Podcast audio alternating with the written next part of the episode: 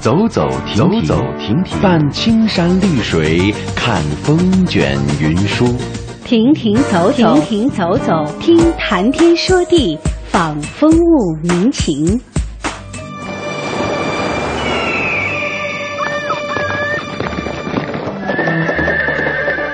物我两陶然，乐游在神州。乐游神州。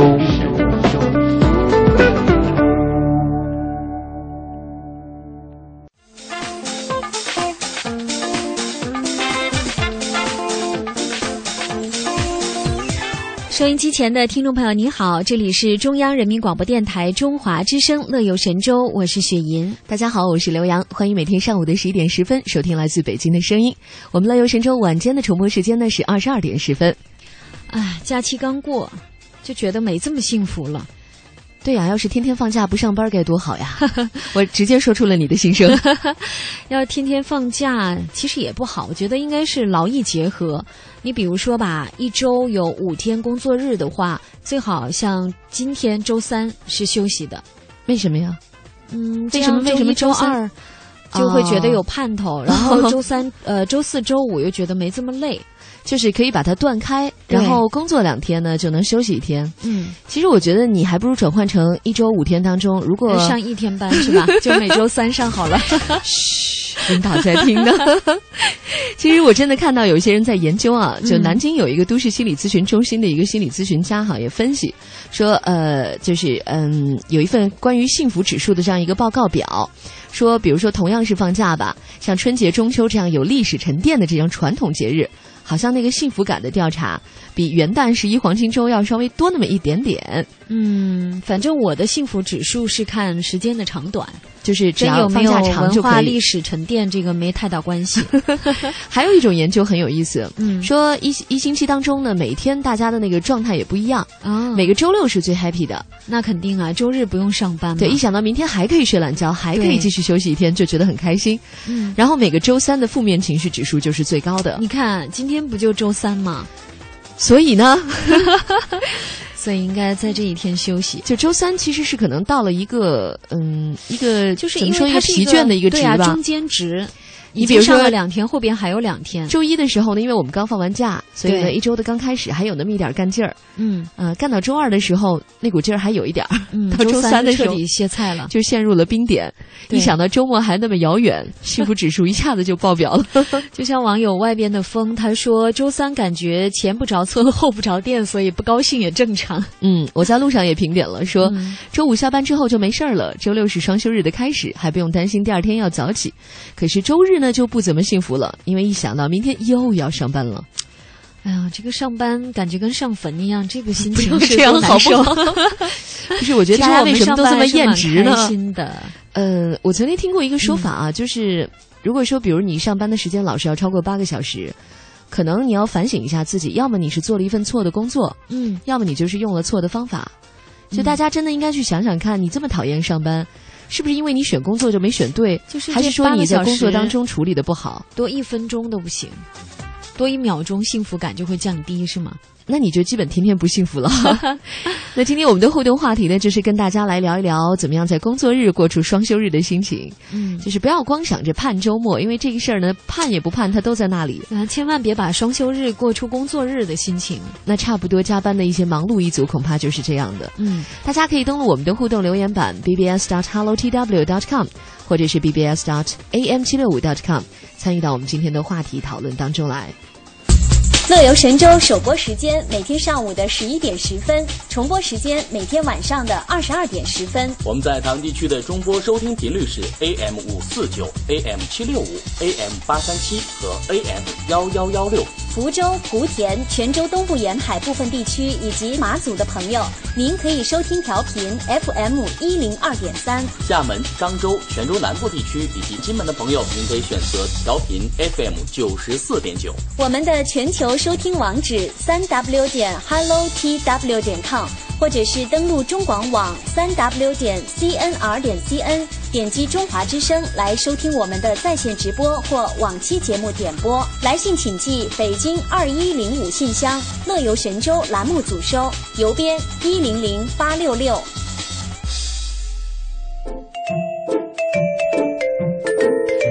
来看一下今天节目有哪些精彩的内容。今天的第一个板块呢，依然是我们乐游神州从去年开始就一直在延续播出的大型系列专题《走读中华老字号》。今天要播出今年二零一四这一季的第四集了。那么每周都有一个故事哈。今天呢，我们要走读的是百年老味三号黄面店。微言微语依旧来刷新网络微博，看看有什么新的发言。最后一个板块是我们的现在出发，今天我们去令人震撼的秦始皇兵马俑去看一看。今天的节目是由刘洋和雪银为大家送上，欢迎持续关注。我们通向世界的每个角落。带您品尝各地的美味佳肴，欣赏四季的风景变幻，邮购实惠的包裹行囊，快来吧，快来吧，快来吧！乐游一族。等待你的加入，乐游一族等待你的加入。欢迎收听《乐游神州》。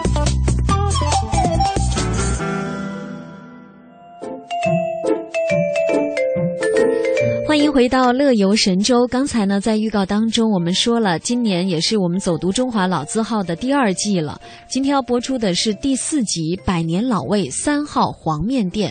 黄面，嗯，黄面是什么？跟大家先解释一下哈。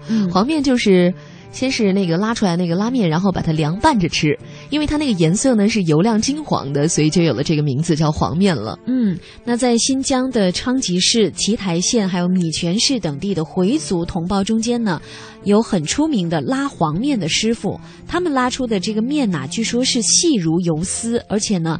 非常的柔韧耐嚼，再加上呢、配料是精致独到，有像蒜呐、还有醋啊，还有那个辣椒，所以是啊、酸辣俱全，很受当地民众的欢迎。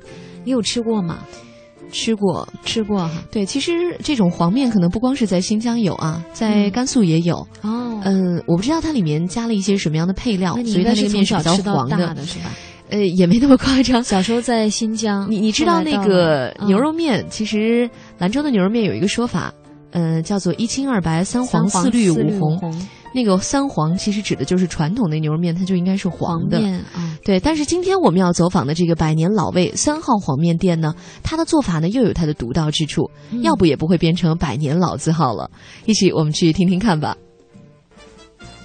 浴火重生，崛起复兴，历史印记，文化传承，符号中国。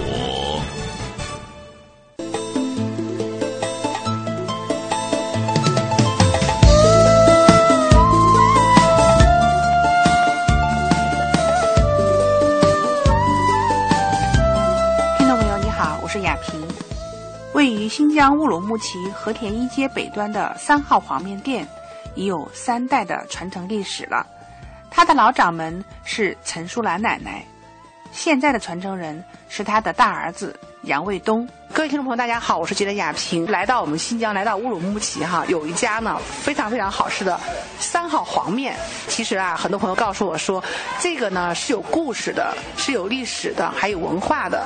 那么今天呢，采访掌门人，那请您呢来介绍一下哈，咱们这个三号黄面哈，它的一个发展的一个历史，当初呢是怎么样这样一个手艺延续和传承下来？像我们家这个这个黄面就是啊，当我懂事的时候，呃，先是看见爷爷，爷爷在这个咱们这个人民电影院的地方卖黄面，呃，七八年我妈接到我爷爷这个手艺，至今到现在。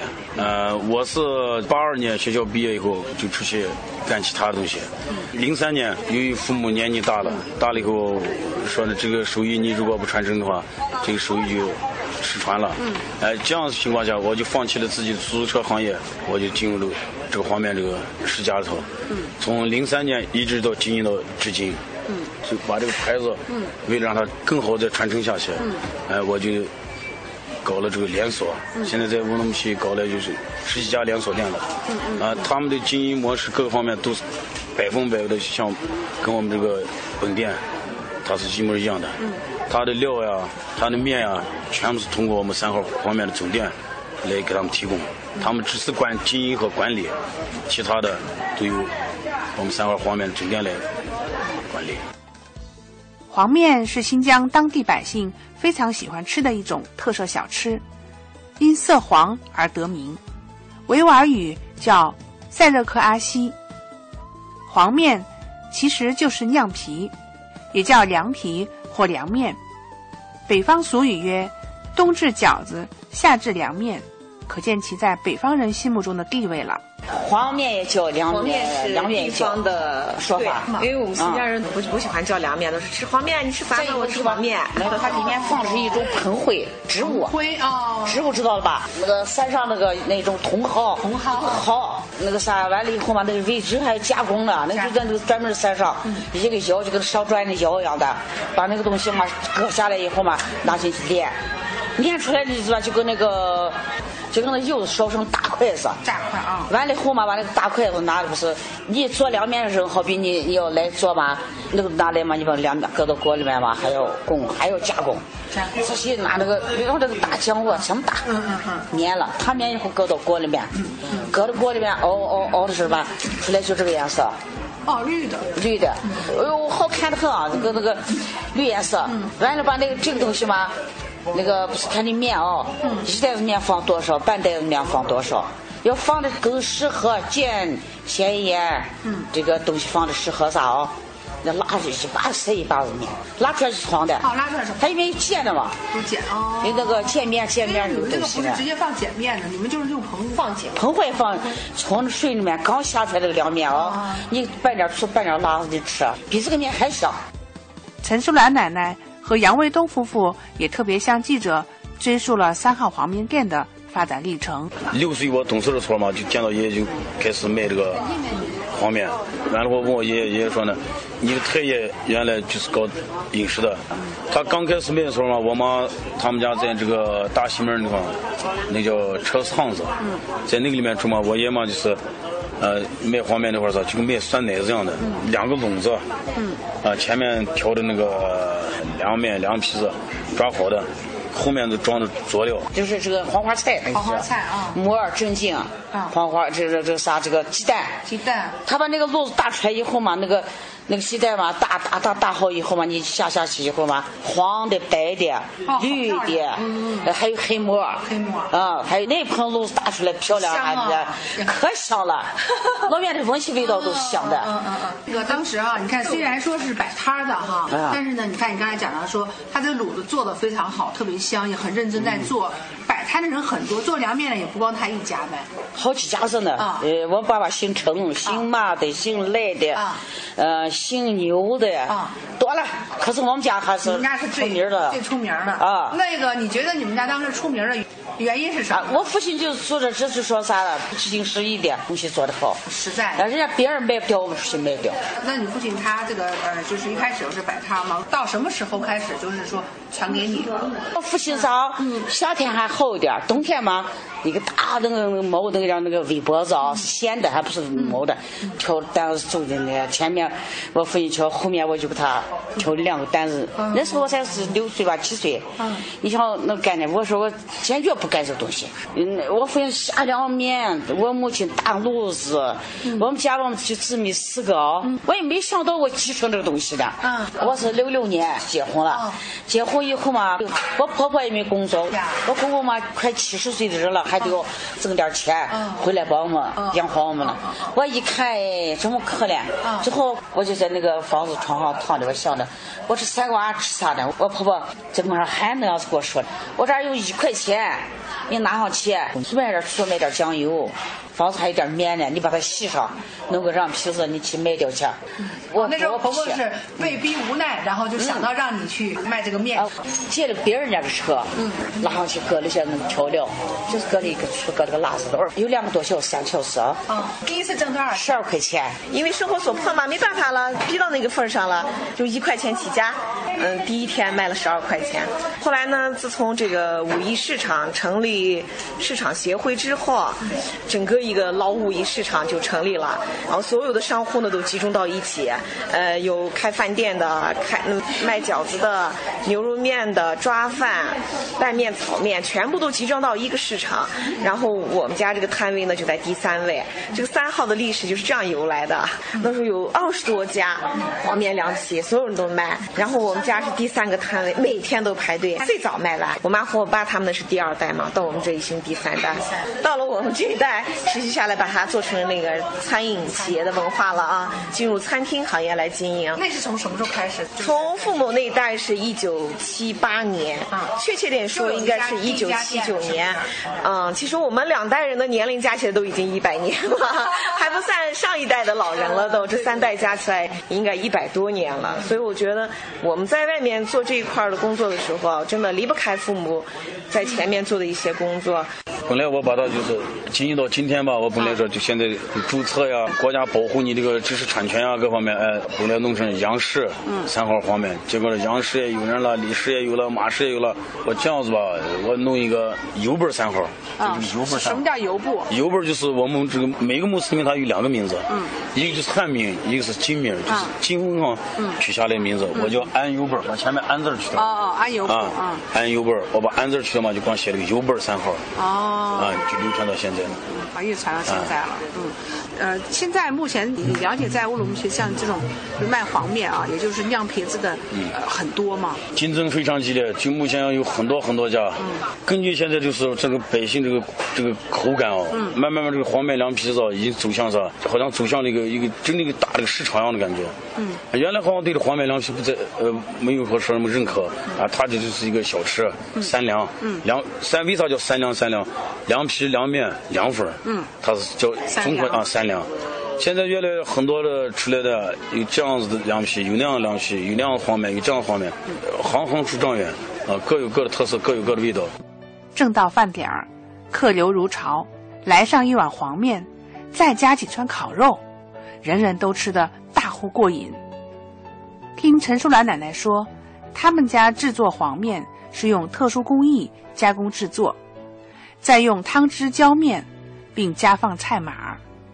虽然是小小的黄面，你看，其实来讲，我们这一碗是很丰富的，加了碱面和黄灰的黄面，里头还加了很多的这种卤子。因为黄面是手工面嘛，它必须是手工制作的，呃，这是老的传统遗留下来的。如果是机器压的面的话，硬，就是消化对人的这个消化功能就不太好。但手工面呢就比较软滑，吃到嘴里滑爽。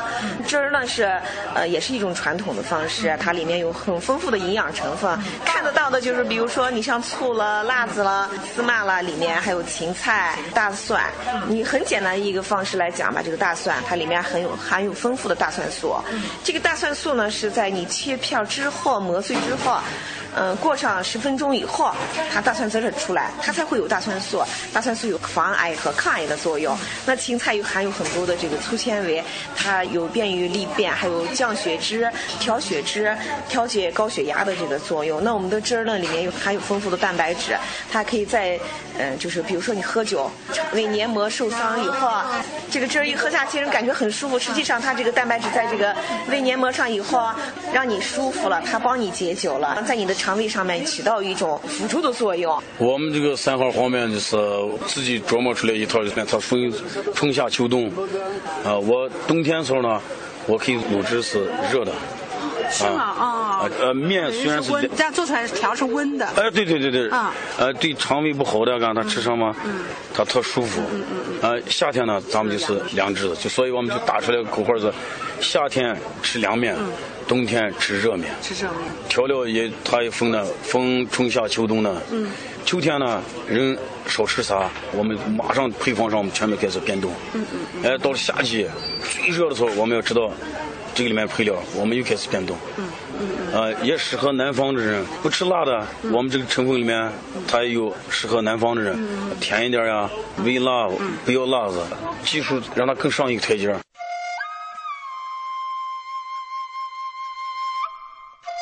听一段传奇故事，品一种独特滋味，看百家技艺传承，聚千年历史记忆。走读中华老字号。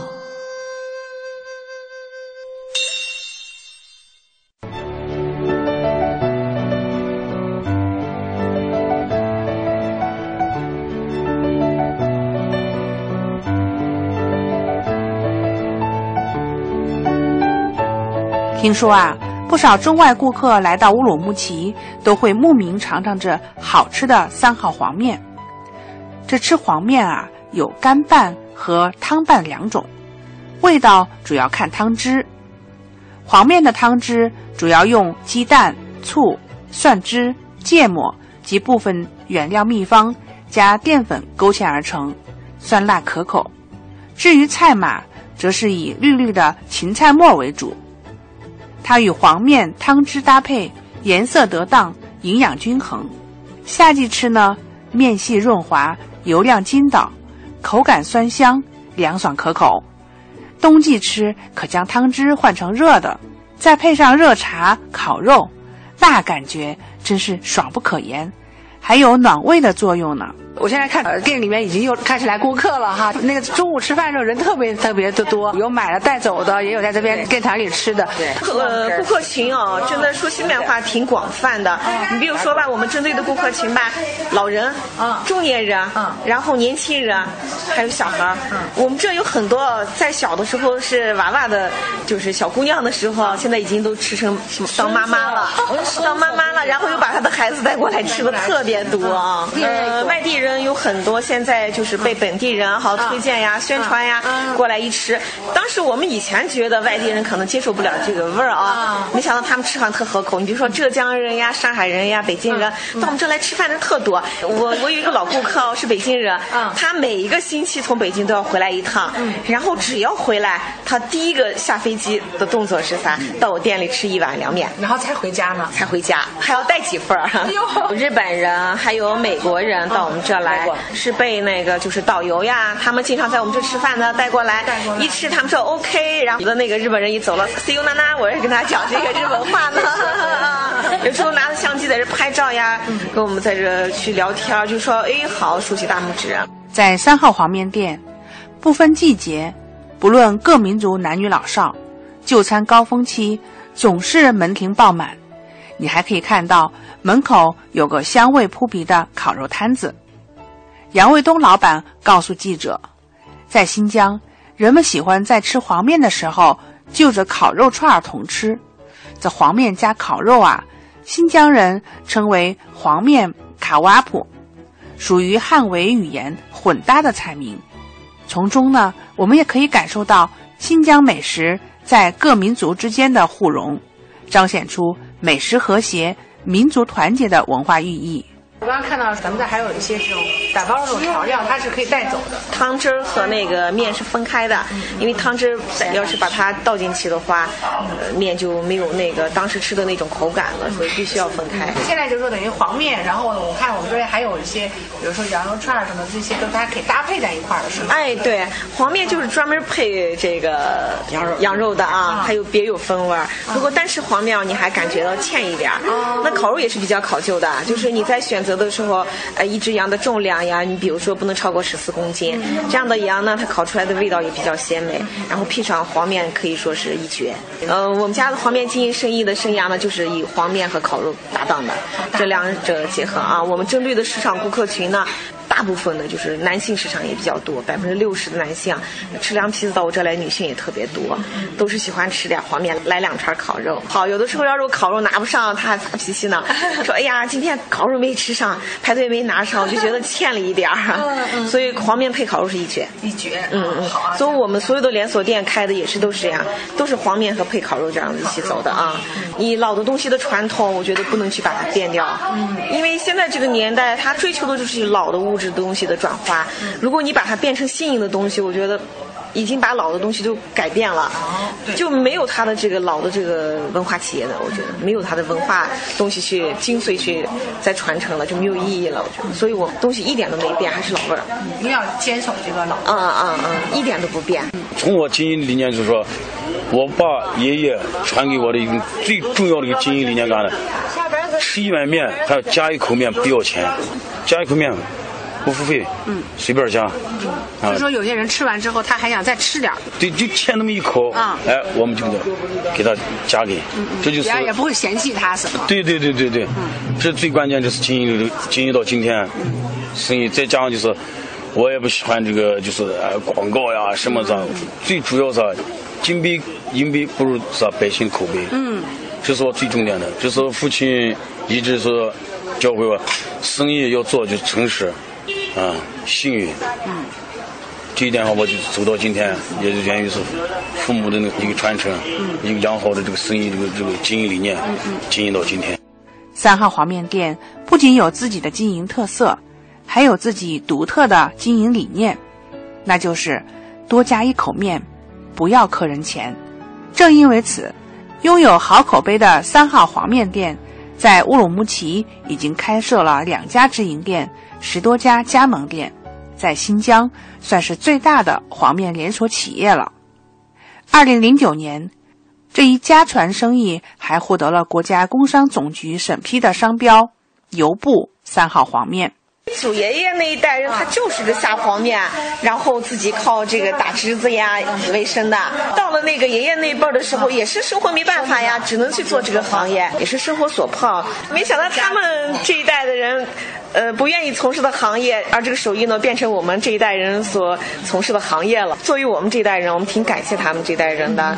既然要把这个生意做，我们就把它做好，做成规范性经营，市场有更好的经营模式，来把这个生意做好，发扬光大，能够把这个生意传承下去。所以现在我们自己经营的店有两家，然后其余呢有十一家，开业的有十一家呢，还有两家也在准备在学呢，学完以后就开业了。有没有想过让孩子也会呃，就是继承这个手？艺呢，呃，有这个想法，但是因为现在人教育孩子和以前不一样了，不是说呃唯命是从，或者是你说干啥就干啥，不是这样子的。我是希望尊重自己的孩子啊，因为他现在小，才十七岁嘛，经历一些更多的人生历练之后，然后回转过来再接替我们这个行业，我觉得比较好。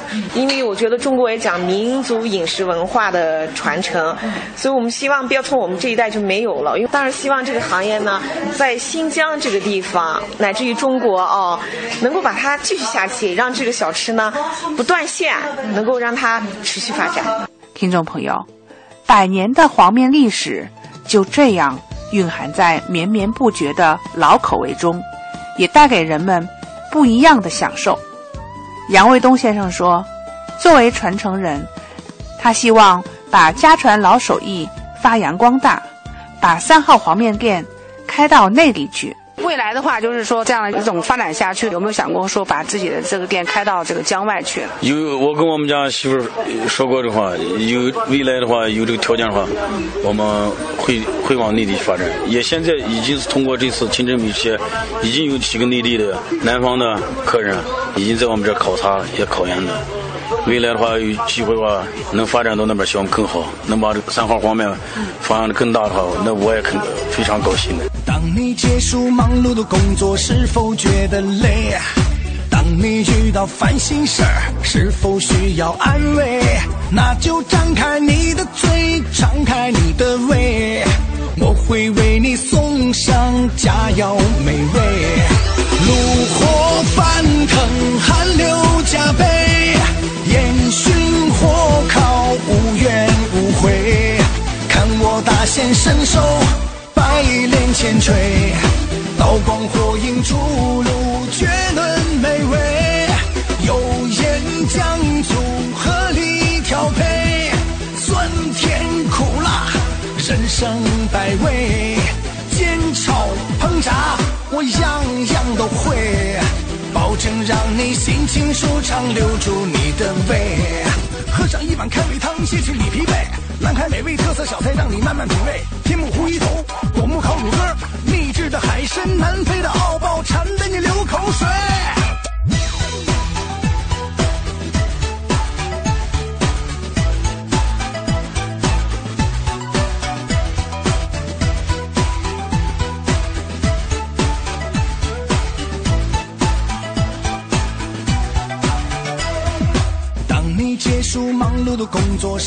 觉得累？当你遇到烦心事儿，是否需要安慰？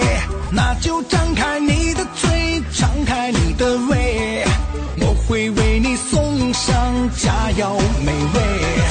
炉火翻腾，汗流浃背，烟熏火烤，无怨无悔。看我大显身手，百炼千锤，光火影出炉，绝伦美味。油盐酱醋合理调配，酸甜苦辣，人生百味。煎炒烹炸，我样样都会，保证让你心情舒畅，留住你的胃。炉火翻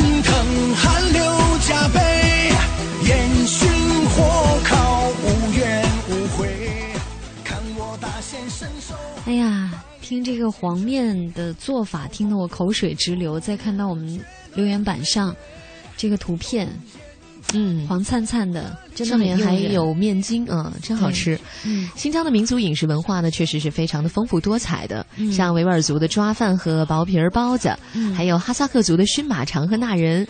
呃，回族的蒸油香和粉汤，嗯就是因为与众不同的制作方法，回味无穷，历来也是被人赞不绝口。呃，刚才说到哈萨克族的熏马肠，跟我们台湾听友也简单解释一下，它就是哈萨克族的牧民最拿手的，就是要数做这个马肠子了。他们会挑选一些膘肥体壮的马，宰杀之后呢，就采用多年积累的一种熏肉方式，然后把它做成马肠，嗯，叫熏马肠。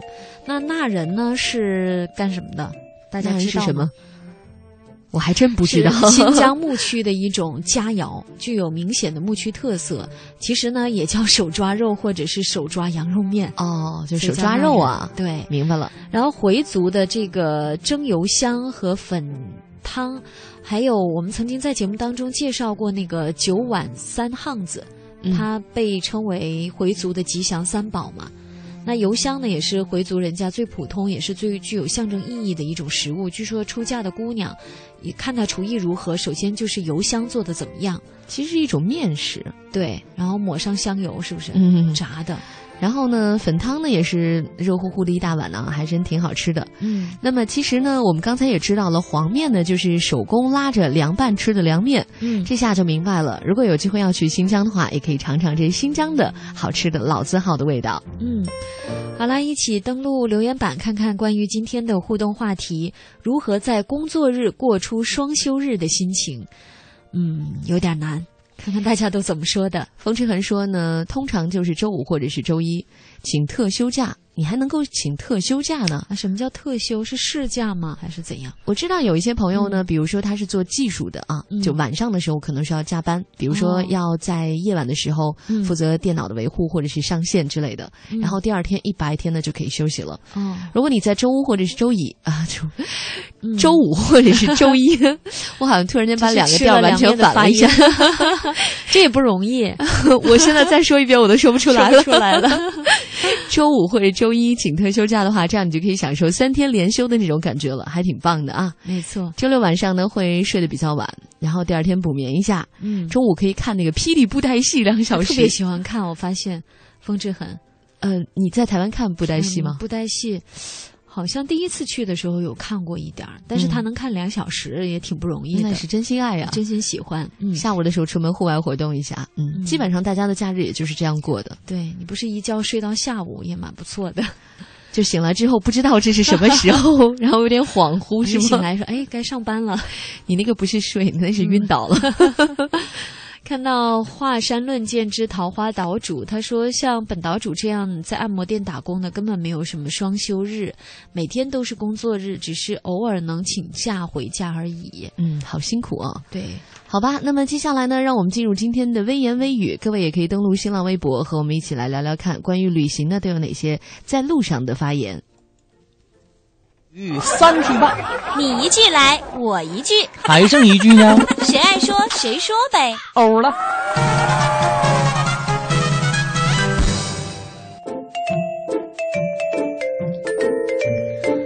新浪微博您可以找到 DJ 刘洋，或者是中华之声雪银下雪的雪银送的银，我们一起来互动。嗯，看到辽宁旅游浪迹天涯，他有说到天鹅和大雁。嗯，他说天鹅和大雁有生存互补之缘，尤其是在春暖冰化的时候，在冰与水之间活动。大雁呢比天鹅要机警。起降比较迅速，所以呢成了天鹅的哨兵。哦、有的时候呢会在一起觅食、嬉戏和飞翔。羽毛是黑白花相间的，叫声是高低立体混搭，成为观赏与拍摄时难得一见的景观。真有意思哈！以前也没听说过天鹅和大雁经常作伴。啊从来没想过，而且不知道大雁还是天鹅的哨兵，就是它反应快一点，发现有危险了，噗噗噗就起来了。对，然后天鹅这时候才反应过来，嗯，来得及吗？亲，辽宁省旅游局的游戏《老鹰抓小鸡》，总是最后一个反应过来的人才被抓住，是吗？对，辽宁省旅游局就回复了说：“鹅雁齐飞，黑白相配，远望山峦绿树，耳边回音鸟鸣，这是一场立体呈现的奇景盛宴。”原来这个时候也可以跑到辽宁去赏鸟拍鸟，确实是一个好时机。嗯，以前我们在节目当中也说过，说呃，在辽宁啊，就是呃有一些自然保护区呢，它基本上就算是一个候鸟的飞机中转站吧，嗯、就是相当于一个大机场，在这里呢，南来北往的这些候鸟都会在这里停歇一下，对，很壮观啊！如果候鸟齐飞的这样的一个场面。我们再去台湾看一看，这是妮卡爱猫咪，她发了一条微博说：“草莓季节，当然要到苗栗的大湖走一趟。这儿沿途呢是有很多的草莓园的，嗯、分高价草莓和地面草莓两种。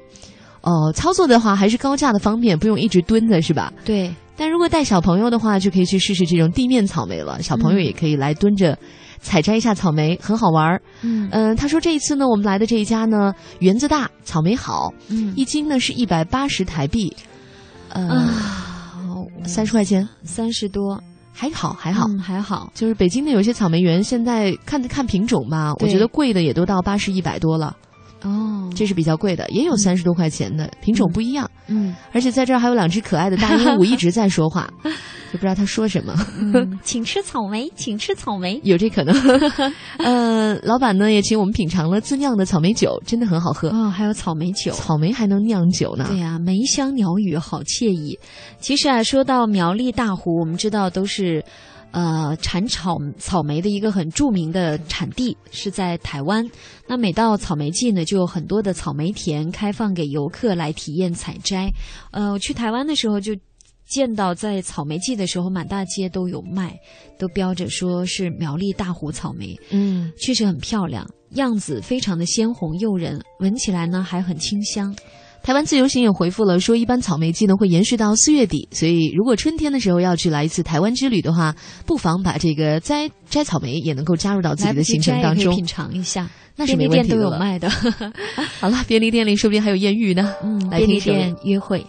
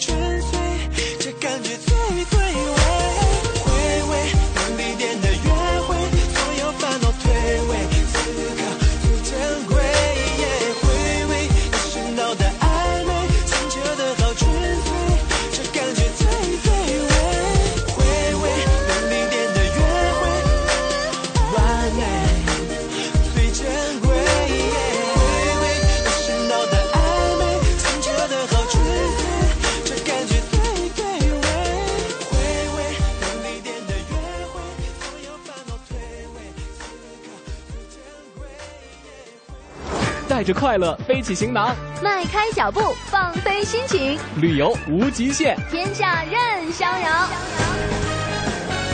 让我们现在出发。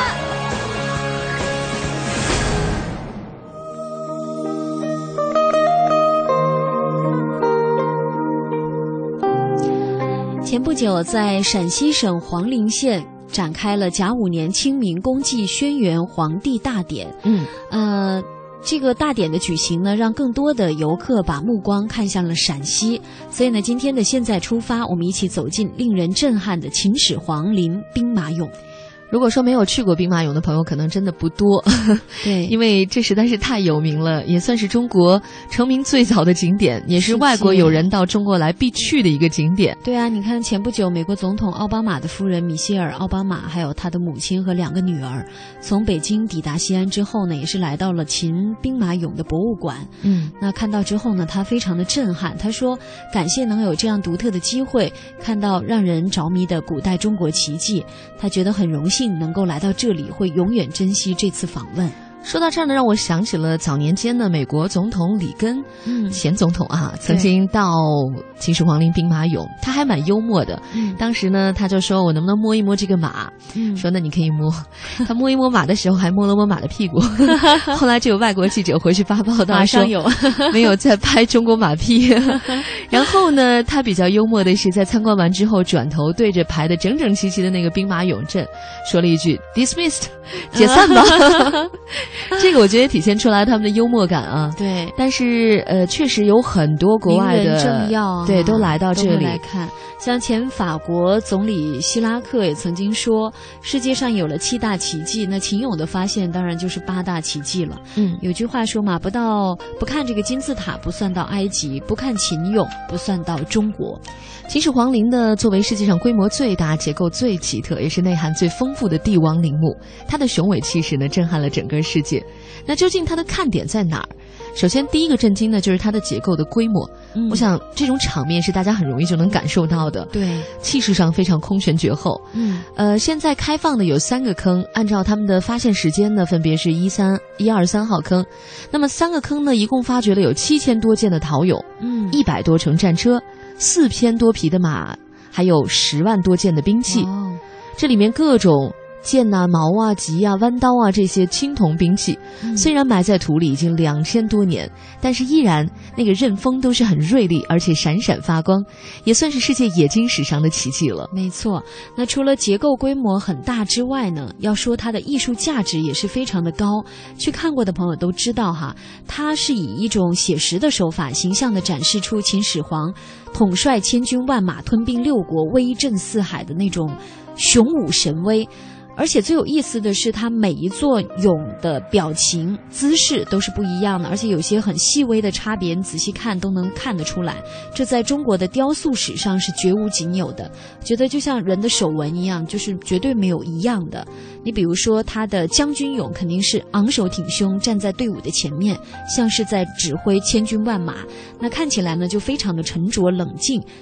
呃，足智多谋。